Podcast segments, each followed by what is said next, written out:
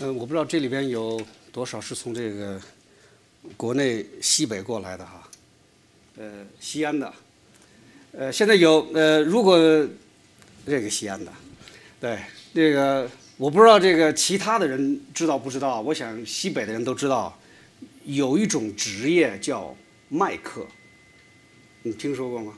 割麦子的麦，客客人的客，麦客。呃，如果没没有在西北生活，我可能就不会知道哈。呃，因为在这个西北哈，特别是在这个陕西啊，还有甘肃，呃，这这几个地方，有一群人，他们从五月底六月初开始，咱们就到外边去，然后呢，就拿着一把镰刀，背着一袋食物，甚至有的都没有食物，然后再背着。一个这个被子，就开始这个作为劳工啊，就到其他的人家去收割这个麦子，因为这个我们看到这个八百里秦川的时候啊，它这个很宽哈，中国这个就是这个南北很宽，哎，东西很宽，这样的话呢，这个麦子熟呢是要从东边开始熟，然后一点一点的。就往西走，这个时间越往后推，西边的，然后最早比如说河南这边、陕西这边，然后呢就到了这个甘肃，然后就到了宁夏，就到了就往就就往越来越往西走。这个麦子的熟呢是一点的，随着时间推移的。那这些麦客怎么样呢？他们先拿着镰刀，先到啊最东面去，到河南，然后到这个陕西，然后就开始给人割麦子。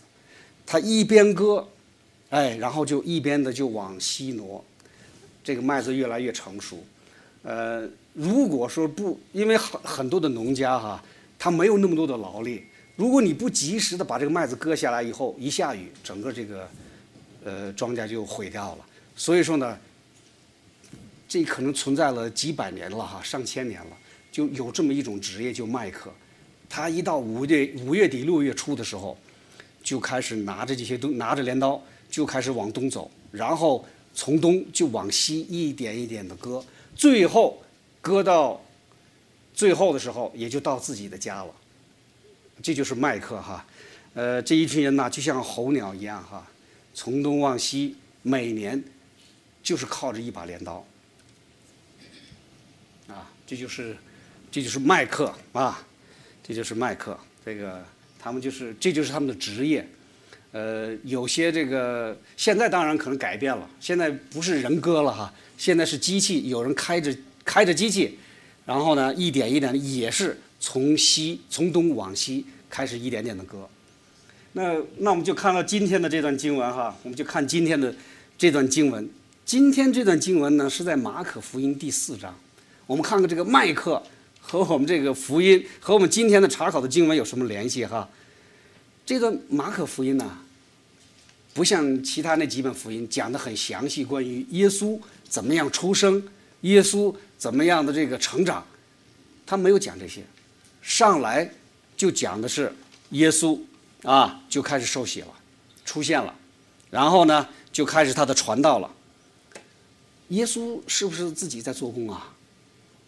没有哈。耶稣不是自己在做工，耶稣呼召了十二个门徒，而且耶稣不仅仅这呼召了十二个门徒啊，他也有好多的门徒跟随他，好多的门徒跟随他呀。那我们今天的这段福音就是耶稣呼召了门徒以后，然后他就出来去宣教，也送这些门徒到外边去宣教，啊。那我们上周查考的经文是什么呢？就关于撒种的比喻，关于撒种的比喻，撒在不同的地上边，那么呢，就会有不同的结果，有的就被鸟叼走了，然后呢，有的呢根很浅，只有撒在好土里的才能成长。这就是比喻基督徒的信心，基督徒的生命。接下来就是今天的这几个比喻，就是我们的今天的经文了哈。耶稣为什么要用比喻啊？耶稣为什么要用比喻啊？这里有几个原因哈，但是我看见了两个原因。第一个原因是什么呢？就就是上周我们分享的这段经文。耶稣对他们说：“神国的奥秘只叫你们知道，若是对外人讲，凡事就用比喻，凡事就用比喻啊。”跟随耶稣的人很多，当耶稣出来传道的时候，当耶稣出来疫病赶鬼的时候，很多的人在跟随耶稣。大部分的人呢，都是在这里看热闹，大部分人的人看新奇，大部分人是希望耶稣给他们治病。只有一小部分人，真正的是想从耶稣那里得到真理，只有一小部分人。所以大家还记得上上周我们查考了吗？当耶稣独自一人的时候，众人都散去了以后，只有一少部分人又回到了耶稣这里来，又问他为什么要用比喻啊？比喻到底是什么意思？所以说，耶稣就告诉只有这些人，你们才能知道，才会把这天国的道告诉你们啊！只有真正的追随者，也才会想知道。上帝的国的信息，啊，所以说耶稣呢会把这些真理告诉他们，而对那些追随他的、看热闹的、治病的，只给他们讲比喻。第二个什么原因呢？时候还没有到啊，时候还没有到啊啊！如果讲天国的道理，一定要跟耶稣联系起来，一定要跟耶稣联系起来啊，要跟耶稣的出生，要跟耶稣的受洗。要跟耶稣的行的神迹、耶稣的教导都联系起来，但是还有最重要的两件事情是什么呀？耶稣死在十字架上，然后耶稣三天死里复活，这些都是天国的信息，但是还没有到啊。当耶稣在教导他的这些门徒的时候，当讲到今天的这段经文的时候，耶稣还没有死在十字架上。耶稣还没有死里复活呀，所以说耶稣的时间还没有到，所以说没他没有去和那些人清楚的去讲天国的信息，只能用比喻来讲啊。那我们看看他讲了什么呢？他讲了什么呢？第一个就是人拿灯是放在斗底下的吗？不是应该放在台上边吗？因为隐藏的是没有不显露的，隐瞒的是没有不露出来的。实际上这一句话和前边的撒种是联系在一起的。当我们听了天国的信息，就要把它传播出去；当我们听了天国的信息啊，我们就要传播出去啊。就好像你得到了种子啊，你要把它撒出去，你要把它撒出去啊。你要是光，你就要亮出来。你要是光，就要亮出来啊，就要它发光啊！有关天国的信息不能隐藏起来，不能只是我们自己把它守起来。我们要把天国的信息告诉每一个人。当然，我们也可以从另外一个角度来理解哈。我们也可以把灯啊，作为基督徒啊，作为耶稣的样子来，我们也可以这么理解啊。所以说，在马太福音。所以在马太福音里面第五章怎么讲那些？你们的光也当这样照在人前，叫他们看见你们的好行为，便将荣耀归给你们在天上的父。这就是光啊！你要活出耶稣的样子来，你要活出基督徒的样子来，你要让别人看见，你要让别人通过你就看见基督徒是什么样子。耶稣是什么样子？这就好像在呃诗篇的第一百一十九章，呃一百一十九章怎么说的？你的话是我脚前的灯，路上的光。啊，有了光，你就要照亮周围啊。当基督徒有了生命，你就要把它显露出来，就要把它显露出来。你要就要把这个种子散播出去啊，让一粒种子变成更多的种子。然后又耶稣又跟大家讲什么了？你们要听得留心呐！你们用什么量器量给人，啊，也必用什么量器量给你们，并且要多给你们。因为有的还要给，没有的连他所有的也要拿去。量器就是斗啊，就是量粮食的那个量器啊。你给别人什么，你给的多，你得到的也越多，啊，你传福音传的越多，怎么样？你对福音的理解也越多，啊，你传福音传的越多，你和耶稣就越亲近。你传福音呐，传的越多，你得到的恩典也越多。你传福音传的越多，你对天国看的也越来越清楚。你传福音传的越多啊，你的灵命也更丰富。所以大家看到了哈，拿到了，要传出去。你传的越多，你得到的恩典也越多，啊，实际上，但不是每一个人都会有耳朵就会听的啊，也不是每一个人都能听得明白上帝的话的啊，不是这样子的。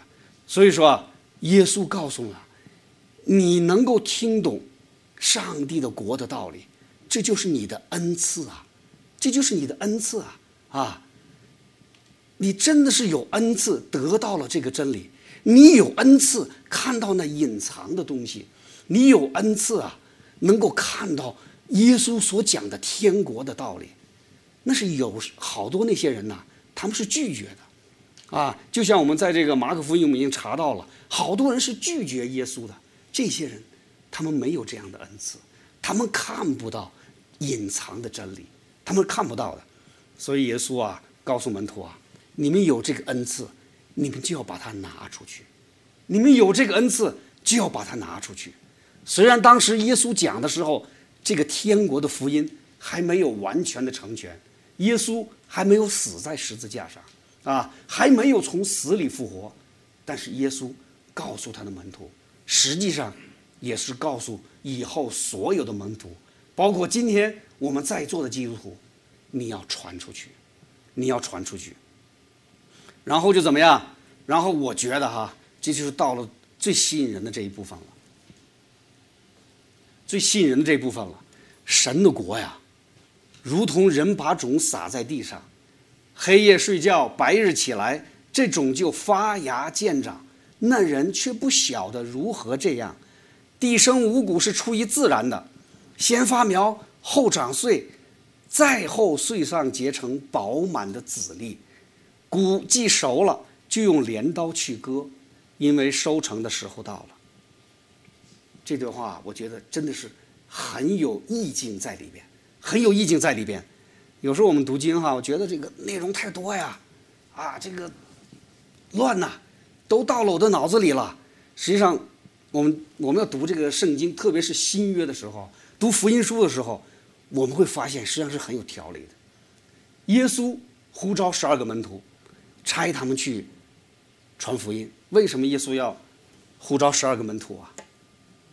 为什么要差他们去传福音呢？耶稣是上帝啊，耶稣是万能的，耶稣可以做任何事情啊。耶稣为什么还需要帮手啊？还需要有人帮他去传福音呢？实际上，耶稣也一定知道这个门徒们有这样的疑惑，他的听众也有这样的疑惑，所以啊。他又把比喻拿出来了，啊，又把比喻拿出来了，就是刚才我念的这一段哈，收成的比喻，收成的比喻啊，啊，农民要种庄稼，他要把这个种子撒在地上面，然后去浇水、管理，最后到时间去收割。但我们要想一想啊，我们要想一想，是不是农民生产的庄稼？啊，或者从另一个角度来看，是不是农民？让这个种子从地里长出庄稼来啊！耶稣给了答案呢，不是啊，给了不是啊。耶农民可能会把这个种子撒在地上边，啊，可能会对它浇水，可能会管理它们。但耶稣告诉啊，这是慢慢成长起来，当它钻出土、发芽、长穗、结成果子的时候。这个是上帝的功，这个是上帝的功啊啊！这就是一个生命的过程啊。这个生命的过程不是人在起作用的，不是人在起作用的。我们读创世纪第一章就知道了，上帝要有说的要有光，然后天上就出现了光了，然后要有地，天上就出现了地了，对不对啊？然后呢，我们要有昼夜，然后要有这个这个庄，要有这个果蔬菜，然后要有这个植物啊，然后这个有天上的这个飞的鸟，水中的鱼，大家有没有注意到，所有的这一切出现的时候，人还没有出现呢？都是在人出现之前，这些东西都已经存在了，按照他们自己的规律去变化、轮来回的，呃，这个呃轮回，然后呢又生长，在没有人出现，他们就已经出现了。所以说啊，上帝告诉人们啊，生长庄稼的生长和人没有关系，啊。和人没有关系。地生五谷是出于自然的，要先发苗后长穗啊，然后才结成饱满的籽粒。地生五谷是出于自然的，然后我就把这个耶稣当时所讲的话，他到底是表达一个清晰的意思是什么呀？这是当上第一个词 automate 哈，然后后边呢这个就是土地哈，然后这是结出果子来。那大家有没有想想 automate 是什么？跟跟哪个英文单词比较接近呢？啊？啊，对啊，automatically，啊，土地啊，自动的生长果实，土地啊。自动的生长果实，和人没有关系，和人没有关系，这是上帝给他们的这种力量，上帝给土地的这么一种奇迹。当然了，耶稣是在谈论农业吗？当然不是啊，耶稣在谈论天国的奥秘。耶稣在天天国的奥秘啊，生命的决定权在哪里啊？在上帝啊。对人的对罪人的救赎，这个权利在哪里啊？在上帝啊！世界的末日什么时候来啊？在上帝啊！啊！所以作为一个人，我们不能说我想长生不老，我想进天堂，我不想进地狱，那不是你想不想的，那是在上帝，那是在上帝，这个决定权是在上帝的手中啊！啊！上帝的救赎计划是按上帝的方式。来完成的，不会按我们的去想象。我们可以闭上眼睛说啊，哦，这个一闭上眼睛，黑天和白天是一样的。但实际上你闭上眼睛，那个地球还在那里转，是吧？黑天白夜，呃，这个黑天，这个这个白昼还是这么出来，对不对啊？跟我们没有关系啊！啊，有人说哪里有天堂啊？哪里有地狱啊？我看不见呐。呃，不是你看不见就没有啊，不是你看不见就没有啊，啊，不是你不想有天堂，而不是你不想有地狱，你不想去地狱，那地狱就不存在了，都在上帝的手中，啊，都在上帝的手中啊，这是耶稣讲这段庄稼的这个比喻的时候告诉我们第一层的意思。但是我们听完这个是不是很沮丧啊？我们这人是一无是处啊，什么都不能做呀。这就是耶稣要告诉我们的第二层意义，啊，人不是一无所事啊，相反呢，耶稣在这段话里，他鼓励人们要去参与服侍，要去参与服侍啊，啊，要鼓励大家要加入到那个上帝的那个救赎的计划当中去啊，就像那些麦客一样，就像那些麦客一样，他们没有种麦子。啊。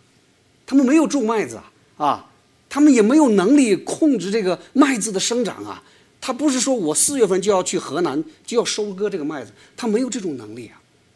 但是怎么样？当麦子熟了的时候，他们就要从东往西，就要去收割这个麦子。这就是为什么耶稣要呼召十二个门徒，为什么耶稣要呼召那些跟随他的人。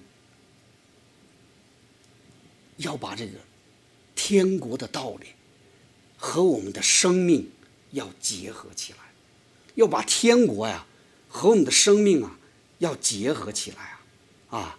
耶稣啊，要让那些所有跟随他的人，就像那个农夫一样，要把那个福音要传出去，要传出去呀，要传出去。我总是在想，有时候啊，在读这张经文的时候，我就会想到什么？我就想到一百年前、二百年前那些到中国去的宣教士啊，真的就像这些麦克一样，真的就像这些麦克一样，他们就到中国去撒种，他们就到中国，然后怎么样？去收割，去收割呀。说我在这个美国这这二十多年哈，真的是我遇到好多的这个宣教士的这些后代，我遇到了好多他们，啊，有的是我的在神学院的同学，有的是我神学院的老师，还有一个是大学的校长，他们都是这些基督徒的呃这些宣教士的后代，美国宣教士的后代啊。这些人呐，你看这些宣教士已经回天家一百年了，啊，已经回到了天家，也许有的二百年了，但是。这个种子啊，已经撒在了这个地上面。他的这些后代，当他们见到我的时候，一说我是中国来的时候，他们真的都很激动啊。这些人可能都没有去过中国，但是他就要想做些事情，他就觉得中国中国人跟他们这些华人就跟他们有一种特别的亲密的关系。他们就想做一些事情，还想继续那些福音。为什么呀？这就是因为他们的祖先。真的就把这个生命改变了，这个生命的在他们在中国传福音的时候，他们自己的生命改变了，而且影响了他们的后代，影响他们的后代。那这本书啊，这就是在一九三几年的时候出版的一本书哈，就是它的英文是当然就是 “White until Harvest in China”。就是他后来他也被翻译成中文了哈，就是这本书叫什么？就叫《庄稼熟了》。他就讲的这些故事，讲的这些宣教士们在中国宣教所做的一些故事啊，然后他们去建立教会，然后去建立学校，然后是建立医院，去帮助那些当时还在贫穷痛苦之中的中国人。然后呢，这本书呢又讲了好有好多的图片，好多的故事。还有好多的这些宣教士他们的个人的简历，然后我得到了这本书以后呢，然后我就慢慢的去有一些，后来我真的和这些，呃，宣教士的后代有些人呢跟他们建立了一些联系，然后我也在零七年的时候呢回到了中国，然后到湖北省啊，到河南省啊，我们去找了一些当时他们去宣教的那些场所、那些教会，真的就能感觉到。这就是一种收割，啊，这就是一种收割和上帝在一起的收割。这些人呢，通过宣教，他们的生命改变了，他们的生命改变了，他们和宣教之前的这个生命完全不一样了。不仅仅他们的生命改变了，连他们的后人也都不一样了，也都不一样了，啊。所以说，这个当他们在收割的时候，当他们撒种。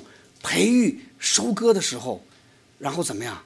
他们就感觉啊，他们离上帝的国越来越近了，啊，他们可能不是生物学家啊，也不懂这个生命的奥秘，但是他们知道了生命的价值，他们知道了生命的价值，他们了解了生命的价值，他们也知道了上帝是多么的爱他，上帝是怎样因为耶稣死在十字架上。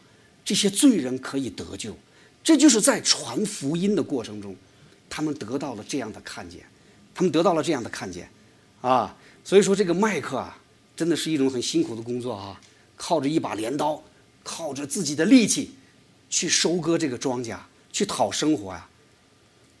他们从东边呐，一片一片的去割这个麦田呐，一点一点的往西边走，最后怎么样，走到了自己家门口。最后怎么样？走到了自己的家门口，当然还带着钱啊，带来的得到的这些，他得到的收入，到了他的自己家门口，这就是我们基督徒的盼望啊，这就是我们基督徒的盼望啊。我们不是在坐在家里边读经啊、祷告啊，不是来教会崇拜，不仅仅是这些啊，我们还要行动，还要行动啊，就像那些麦克一样，或者就像那些宣教士一样。这个宣教士不是一定到外国去才叫宣教士，不是这样子的。我们要去传福音呐，我们要去收割呀，因为那是耶稣给我们的大使命。因为耶稣为什么这么讲啊？因为耶稣知道这个大使命的过程。当我们去实施耶稣的大使命的过程的时候，就是我们灵命生长的过程，就是见证生命的过程啊，就是亲近耶稣的过程。我们是不是读经改变了我们呢？那，对呀。我们是不是祷告改变了我们呢？对呀。但是我们也要看见。当我们去传播福音的时候，那个是真正的改变，那个是真正的改变啊！所以说啊，真的是我们要要要做一个行动的基督徒，要有行动的基督徒啊啊！尽管我们不是让那个生命成长的人呐，我们也不是让那个奇迹发生的人，但我们可以撒种，可以浇水，可以管理，可以收割。那今天的这些。麦子在哪里啊？就在我们的身边呢，就在我们的身边呢。啊，这个上帝把不同的华人都带到了拉伯克哈，也许在学校里边，也许在餐馆里边，也许在公司里边，啊，也许就在指甲店里边，都把这些华人带到了拉伯克呀，那就是一个田地呀，那就是撒种的田地呀。再过一段时间，那就是收割的田地啊，啊。然后在我们教会，我们也有好多的施工啊。我们周五是不是有施工？有团契的施工啊。然后周六也有施工。然后周日我们要来到教会。然后我们还要去到外边去做很多的呃义工。我们去帮助那些老人，我们去帮助那些孩子没有父母的孩子，我们去帮助那些无家可归者。我们要出去，我们要在教会里边要参与侍奉啊。要参与侍奉啊，呃，沈辉弟兄跟我说过哈，他说他写那个服饰表放在那里好长时间了，没有人去填呐，啊，这个就是服饰啊，这个就是福音呐，这个就是宣教啊，这都属于那一部分，这都属于那一部分，要行动起来，关键是我们要参与，关键是要参与啊，我们有时候看不到果实的，我们有时候甚至于都没有收割的机会的。那个是上帝，在上帝的手里边，上帝的手里边，只要我们参与了，这才是最主要的。所以，我现在想起来啊，我那时候三十多年前的时候，在那个八百里秦川上，在那个坐火车啊，在陕西那边的时候，我看到了那个庄稼，看到了一些收割的人呐，那样的情景对我没有什么感觉，没有感觉，为什么呀？因为我不知道麦子为什么会熟，麦克为什么要去收割啊？啊，没没有感觉，跟我没有关系。当圣灵跟我们不在一起的时候啊，我们也不会去关心生命的，我们不会去关心生命的，啊，我们真的是不会不会去关心生命从哪里来，我们也不会关心生命往哪里去，我们也不会关心啊那个生命的救赎，我们都不会关心的。但是今天，当我们成为基督徒，当我们看到耶稣给我们讲的这句话的时候，啊，当我们是特别是当我们去做一些事情的时候，跟随耶稣一起施工的时候，我们对生命才会有一些根本性的改变的看法，我们才会去了解生命，我们才会去对生命的救赎。感兴趣，同时我们自己的生命也在这个福音的过程中改变了，啊，这就好像什么？这就好像那一粒种子，芥菜种，小小的芥菜种，它会长得很大，那就是我们在这个芥菜种在我们的心里边，啊，上帝的话在我们的心里边。当我们去实践上帝的话的时候，当我们追求上帝的话的时候。我们的生命就改变了，从那一小粒的芥菜种，变成了一棵巨大的树。这就是生命的力量，这就是福音的力量，去改变我们。所以说啊，我们不要再做一个字面意义上的基督徒了哈，不要再做一个字面上的基督徒了。